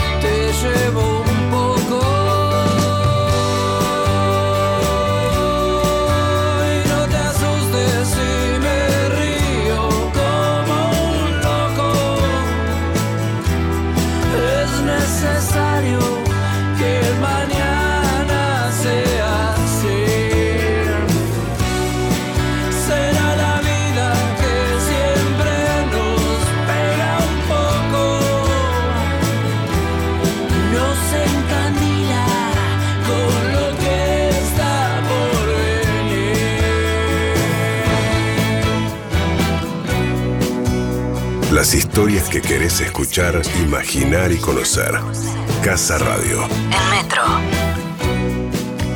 Motivación para Casa Radio es la misma sensación que cuando tenés un amante en tu trabajo. Bueno, aunque el trabajo sea una mierda, bueno, pasa igual, remotivado. Y eso es el lunes esperando a Casa Radio. Uy, qué lindo, bicho de ciudad, qué grande Andy, qué grande Hernán, qué grande Mario, qué grande Rolly, qué fenómenos que son, ¿eh? Cómo me llevaron entre el cuento de la amistad y el cuento este con el final abierto a tantos pensamientos. Es lunes tras lunes viajar en la magia que ustedes me proponen. En un encuentro con un amigo, una charla, sacar la cabeza de la pileta, qué geniales, son geniales, como los quiero. Ese lo, lo grabamos nosotros, Zuka también, ¿no? No oyente de verdad. Le pones un poco de música y estaba para, estaba para otro cuento. Eh, amigos, acá estamos compartiendo esta noche espectacular. 23, 35 minutos en la ciudad de Buenos Aires. Estamos. Nada, está buenísimo. La magia de la radio está acá y es para los que están despiertos este lunes feriado, Hernancito. Estamos como queremos, escuchando historias, escuchando música lindísima. Ustedes saben que yo soy fan de la musicalización de este programa. Me encanta todo. ¿eh? Hasta ahora no, creo que van seis, siete programas, no falló nunca. No, hay, no hubo una canción que no me haya gustado. Fue maravilloso todo.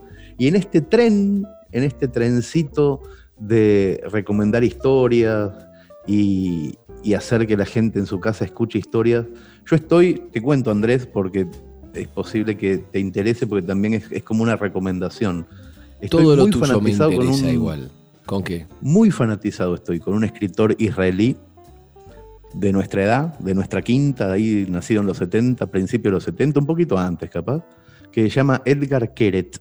No Edgar con D, sino Edgar con T. Edgar y Keret con K.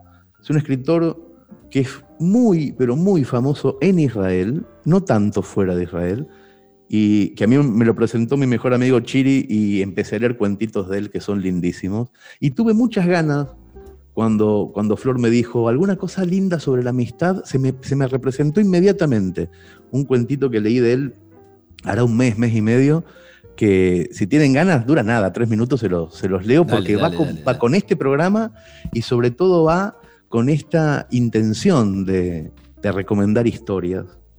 Dice Edgar Keret en este cuento que en la avenida principal de una ciudad, a pocas cuadras de la estación, había un agujero en la pared. Y una vez alguien le dijo al protagonista de esta historia, un chico que se llama Dani, alguien le dijo a Dani que si uno se acercaba a la pared y pedía un deseo adentro del agujero, un deseo a los gritos, el deseo se cumplía. Dani mucho no se lo creyó, pero una noche a los 13 años, cuando volvía del cine, gritó adentro del agujero, quiero que Gisela se enamore de mí. Y después vio qué onda, pero no pasó nada. Otra vez fue al agujero y pidió que sus padres le regalaran una bicicross de aluminio para su cumpleaños 14 y tampoco pasó nada. Pero un día, un día que se sentía muy solo, se fue a la noche al agujero y gritó que quería tener un amigo, un amigo de verdad, una especie de ángel de la guarda, dijo. Y esta vez el deseo funcionó. No fue inmediatamente, pero a los dos o tres días se le apareció un ángel, aunque la verdad no era un ángel de la guarda, porque este ángel nunca estaba cuando Dani lo necesitaba. Era su amigo, era un ángel flaco y andaba todo el tiempo con un impermeable largo para que no se le vieran las alas. Caminaba encorvado y la gente del barrio pensaba que tenía joroba. A veces cuando estaban solos, el ángel se sacaba el impermeable. Una vez dejó que Dani tocara las plumas de las alas que le nacían en las espaldas. Fue una sola vez, porque el ángel no se sacaba el impermeable ni para ir al baño, como si sus alas lo acomplejaran. Una vez unos chicos del barrio le preguntaron, ¿qué tenés adentro del impermeable, ángel? Y el ángel les dijo que tenía una mochila con libros prestados, que no quería que se mojaran si se largaba a llover. El ángel mentía todo el tiempo. A Dani le contaba historias increíbles, a Dani le, hablaba de lugares en el cielo, de gatos que no le tienen miedo a nada, de barrios enteros habitados por personas incapaces de hacer daño, y siempre juraba por Dios que lo que decía era cierto. Dani lo quería muchísimo el ángel, y siempre trataba de creerle, pero era dificilísimo creerle. Varias veces le prestó plata, Dani, al ángel, y el ángel nunca se la devolvió. En los seis años que fueron amigos inseparables, Dani nunca lo vio trabajar. Y cuando más lo necesitó, por ejemplo, cuando se murió su abuela, el ángel desapareció y después volvió semanas más tarde con el pelo largo y con un gesto en la cara que significaba, te pido por favor que no me preguntes dónde estuve. Y Dani, por mm. supuesto, nunca preguntó. Más allá de eso, fueron grandes amigos. Un sábado, justo después de que Dani terminara el secundario, estaban los dos sentados en la terraza, aburridos, sin hablar, mirando los cables encima de los techos, los tanques de agua despintados, los nidos de las palomas, y de repente Dani pensó que en todos esos años de amistad nunca había visto volar al ángel. Entonces le dijo, de puro aburrido, Che Ángel, ¿y si volás un rato? No mucho, por acá nomás, para divertirnos. El ángel le contestó, ni en pedo, ¿y si me ven? ¿Pero quién te va a ver? Si no hay nadie en el barrio a esta hora, dale, un vuelo cortito para mí, dijo Dani. Pero el ángel hizo que no con la cabeza y para completar su respuesta escupió un gargajo verde que cayó desde el quinto piso a la terraza de al lado. Bueno, dijo Dani, seguro que ni podés volar. Sí que puedo, boludo, pero no quiero que me vean, dijo el ángel. Y se quedaron los dos en silencio. Al rato Dani cambió de tema, le dijo, mira Ángel, cuando era chico en carnaval, yo venía acá a la terraza y le tiraba globos de agua a la gente desde arriba. Los embocaba justo entre esos dos toldos. Dani señaló un espacio chiquito entre el almacén y la zapatería. Era buenísimo tirando porque la gente toda mojada levantaba la cabeza y no sabía de dónde le había caído el agua. El ángel se acercó intrigado para mirar la calle. Entonces Dani lo empujó y el ángel trastabilló en la cornisa. Dani no quería hacerle daño, Solamente quería que el ángel volara un poco, que diera un par de vueltas en el aire, eso nomás, para divertirse los dos un rato, pero el ángel perdió el equilibrio y cayó los cinco pisos como si fuera una bolsa de papas. Cuando Dani escuchó el ruido contra el asfalto, ahogó un grito, después miró para abajo con horror. El ángel estaba despatarrado entre la vereda y la calle, no movía un pelo, solamente se le agitaban las alitas con esos estremecimientos medio automáticos que vienen justo antes de la muerte, agitaba las alitas. Y entonces Dani se dio cuenta de todo. Entendió que de todas las cosas que el ángel le había dicho desde el principio de la amistad, ninguna había sido cierta, todo falso. Su amigo ni siquiera era un ángel, solamente era un tipo mentiroso que tenía dos alas.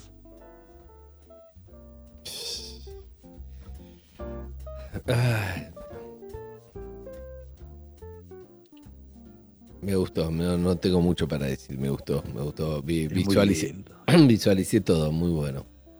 Muy, muy lindo. Muy bueno, me encanta. Bueno, estamos en este viaje, distintos viajes, de la amistad, viaje de, de todo. Haceme acordar, no para ahora porque no tenemos tiempo, porque quiero que vayamos a la próxima historia, pero haceme acordar que te cuente la historia del libro Rebeldes, Soñadores y Fugitivos de Osvaldo Soriano, y la historia dentro de las historias del libro. ¿Ok? Te lo pido otro la semana que viene. La semana, que, viene. Haceme acordar cuando quieras. Me encanta ese libro, me encanta Soriano, ah, te lo pido. Son eh, los artículos que él escribió en Italia y varios más, recopilación, y yo fue primero de Soriano que leí que la flashé, pero después te voy a contar la historia dentro de la historia. o sea que tenemos una eh, historia más hoy. Hoy tenemos una historia más, por eso, por eso no me quiero este, demorar. Vos me vas a contar de quién es. Yo te digo que la Oliva, para mí es una gran actriz y comediante. Es muy, muy divertida. Hace mucho que no la veo, Laura. Pero es una mina muy espontánea, muy graciosa. Puede conducir. Lo último que vi de ella, la, estaba haciendo. Mm, la última vez que la vi haciendo en, tele, estaba haciendo como un late night en el canal de la ciudad.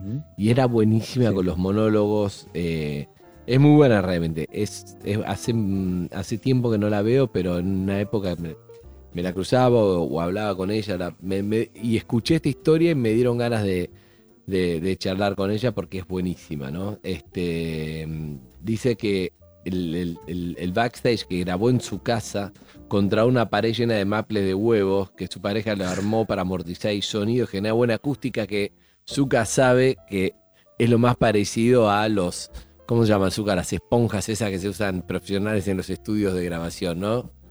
Exacto, un Tratamiento acústico. ¿Y la historia de dónde sale, Hernán?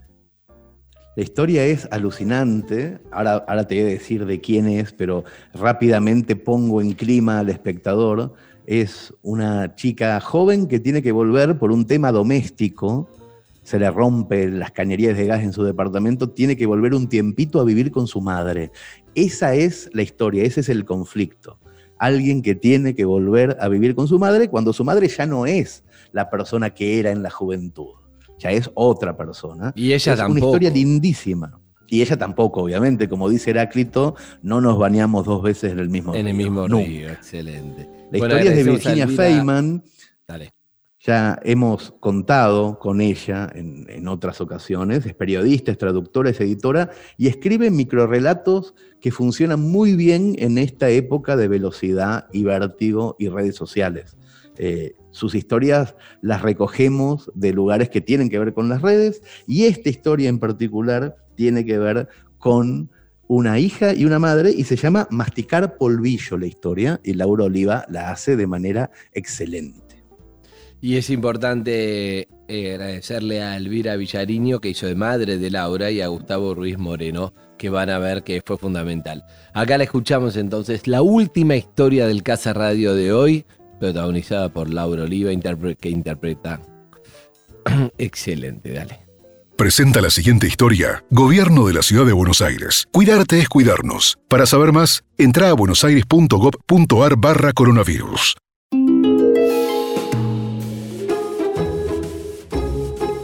La denuncia a Metrogas no es un mito urbano. Existe.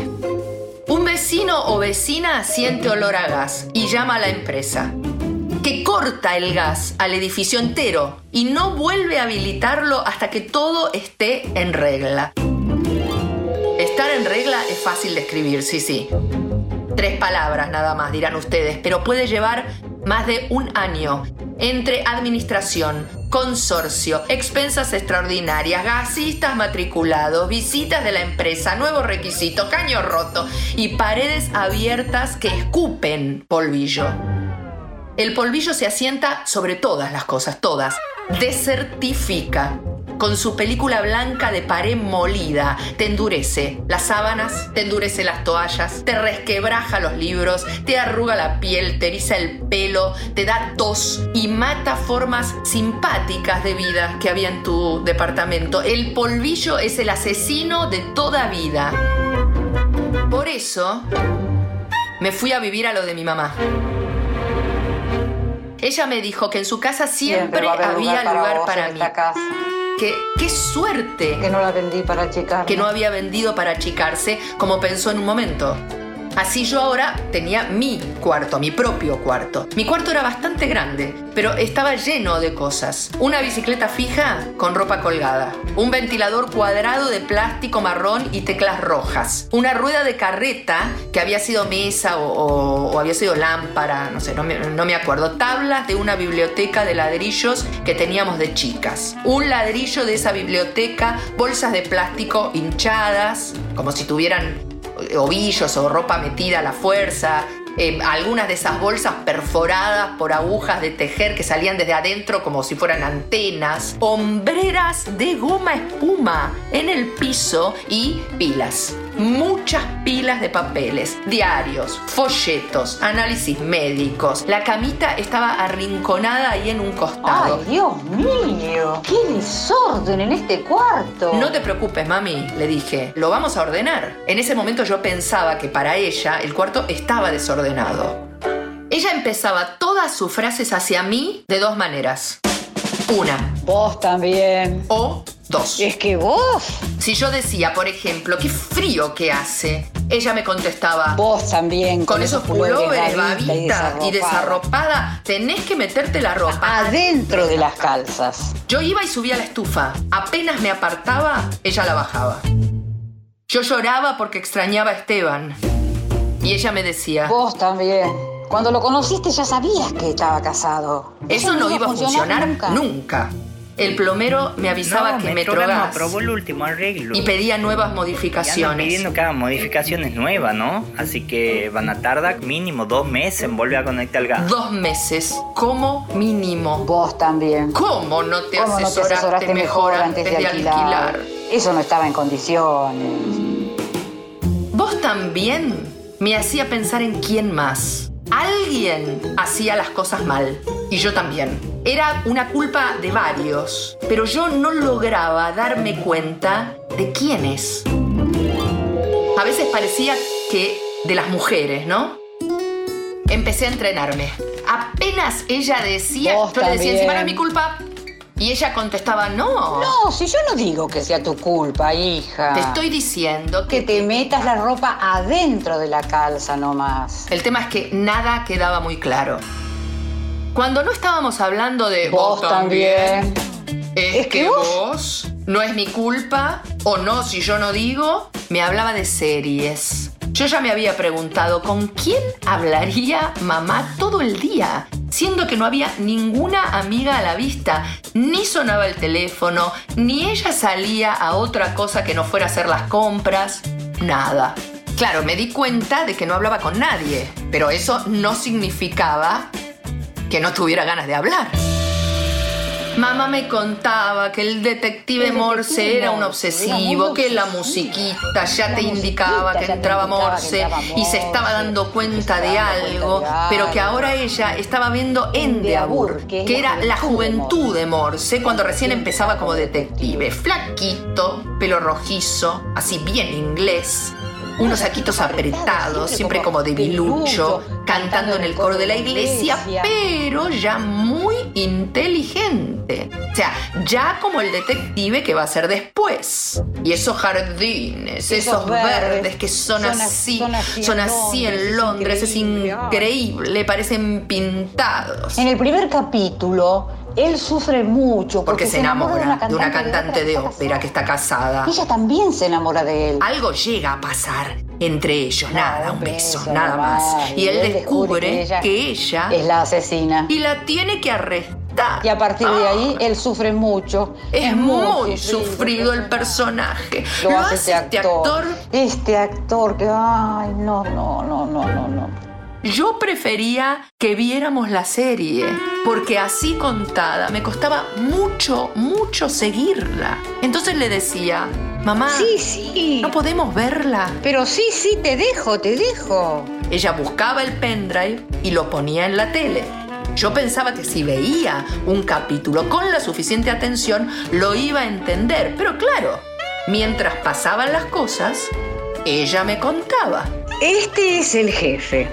Al principio le tiene desconfianza porque él viene de la universidad. Pero después se lo va a ir ganando. En el último capítulo ya es como un hijo para él. Este le tiene bronca en el primer capítulo. Se ve que es porque En realidad estaba para un puesto más alto, pero falló el examen. Sí, mamá, decía yo. Ya me doy cuenta que le tiene bronca, pero déjame, déjame ver qué pasa, ¿sí? Sí, sí, sí, sí, sí, sí, decía ella. Y al rato, él, Ahora le tiene miedo a las autopsias. pero después lo va a ir, perdiendo. Porque, Porque el forense, que es este, es este este gordito que está acá, ahora medio que lo desprecia, Pero en la segunda temporada se van haciendo amigos. Lo mismo que el policía de calle. ¿Viste el que mostraron antes? Ese que estaba con un gorro alto. Bueno, ese lo ayuda a estudiar el reglamento porque él después tiene que pasar la prueba para sargento. ¿Y viste lo que son esos ómnibus de dos pisos rojos? Así, tal cual. Tal cual, así, tal, cual. en Londres. Son en Londres. Entonces yo pensaba que al menos no estábamos hablando de vos también o de no es mi culpa. Y al rato pensaba en Esteban, en que se separara y nos alquiláramos algo juntos.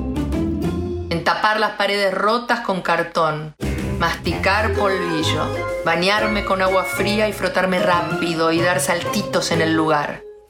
Al rato estaba pensando en comer pedacitos de pollo tostados con un encendedor. presentó esta historia. Gobierno de la Ciudad de Buenos Aires. Cuidarte es cuidarnos. Para saber más, entra a buenosaires.gov.ar barra coronavirus.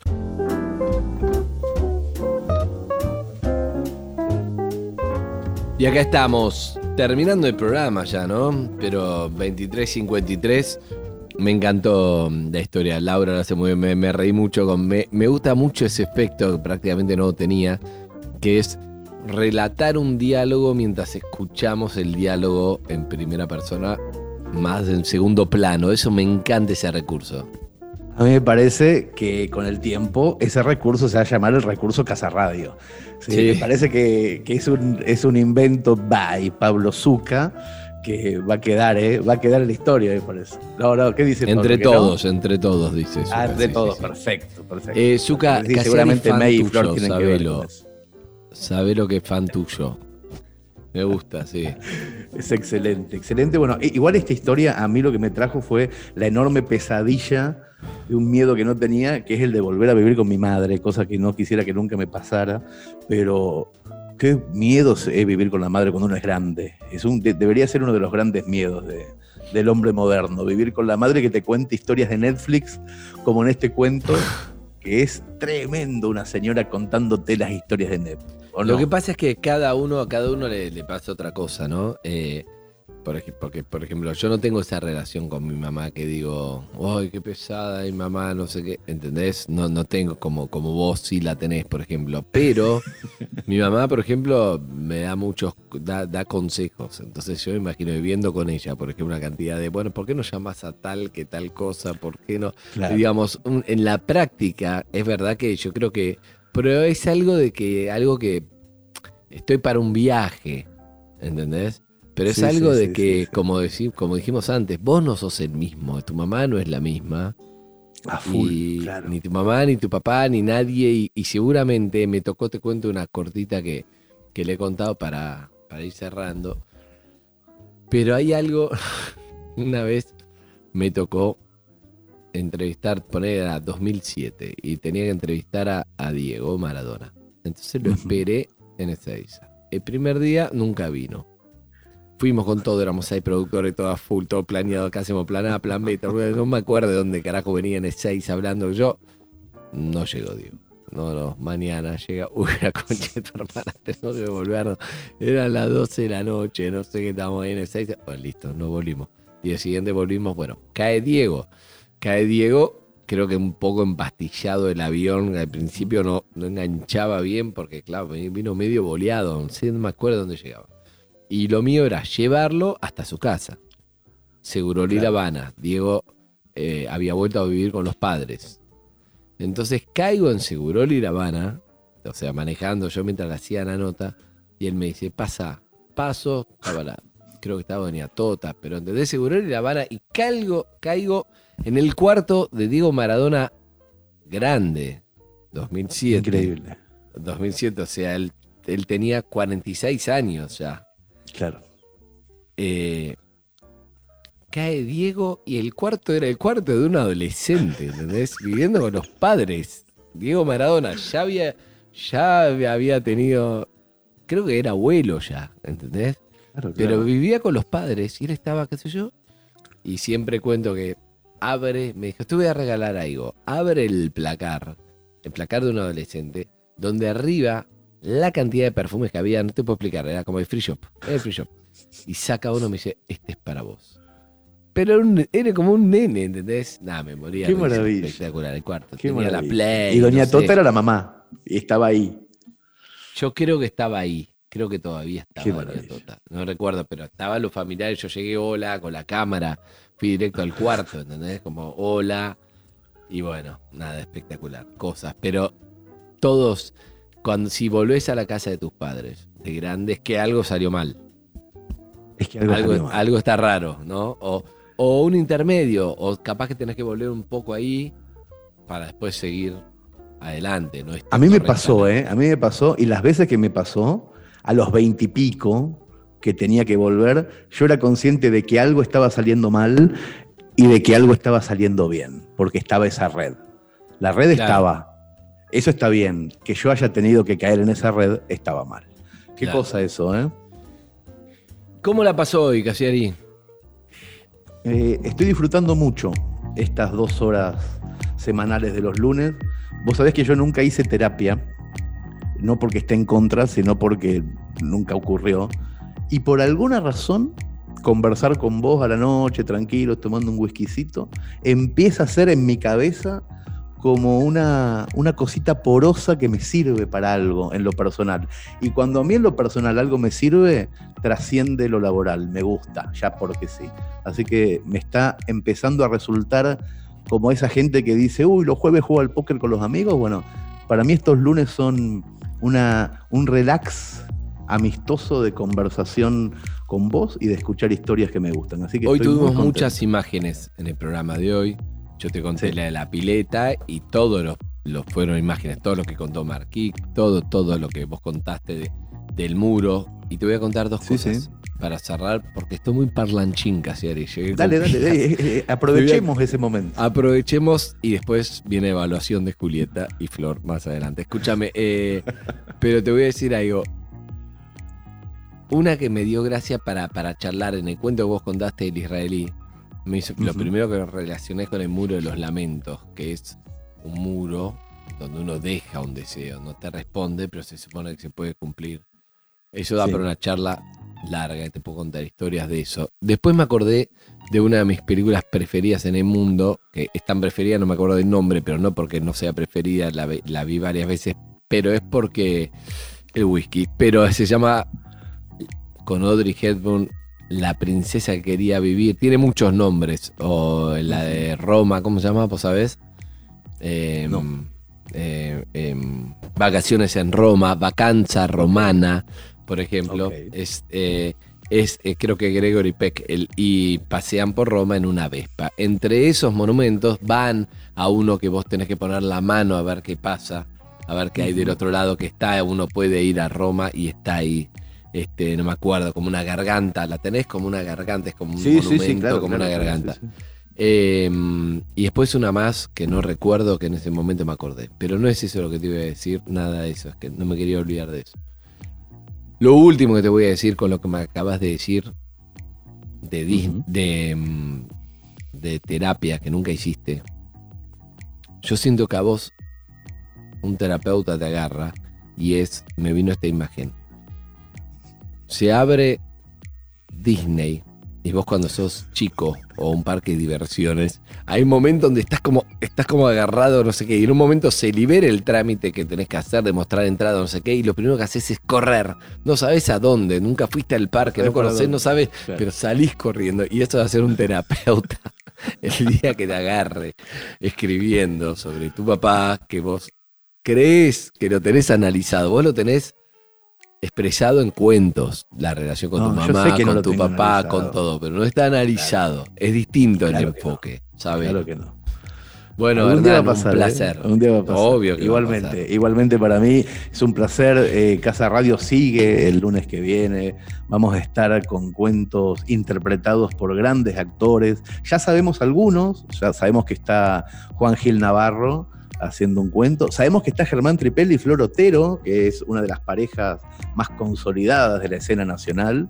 Eh, van a estar haciendo un texto juntos también y más, que no podemos decir porque todavía no está terminado de armar. Pero sabemos que hay cosas muy buenas para el lunes que viene en esto que se llama Casa Radio. Eh, la dirección general de Andrés Pandiela y el Dream Team de Pablo Zúcar, May Escápola, Flor Suárez, en, grabando cada son cada pieza. Y acá estamos, como siempre. Eh, gracias, eh, Flor, en, la producción. Y Majo Echeverría en las redes sociales. Eh, producido por GDI. Y será hasta la próxima. Sigan con Orden 67, con Luca, Roberto, Lucía y el Chacal Lertora, como le decimos por escuchar la promo que, que hacemos. Así que gracias Hernán, será hasta el lunes que viene. Nos vemos en la evaluación de la cocina. Dale, un beso grande. Hasta luego. Chao, chao. Presentaron Casa Radio, Ford. Llega más lejos. Gobierno de la Ciudad de Buenos Aires. Cuidarte es cuidarnos. Cabify, la ciudad es tuya. Casa Radio es un contenido producido por GDI, generaciondeideas.com.ar. Volvé a escuchar Casa Radio en nuestra plataforma On Demand Entra a metro951.com y reviví Metro, cuando ¿Cómo? y donde quieras. Metro On Demand está en metro951.com.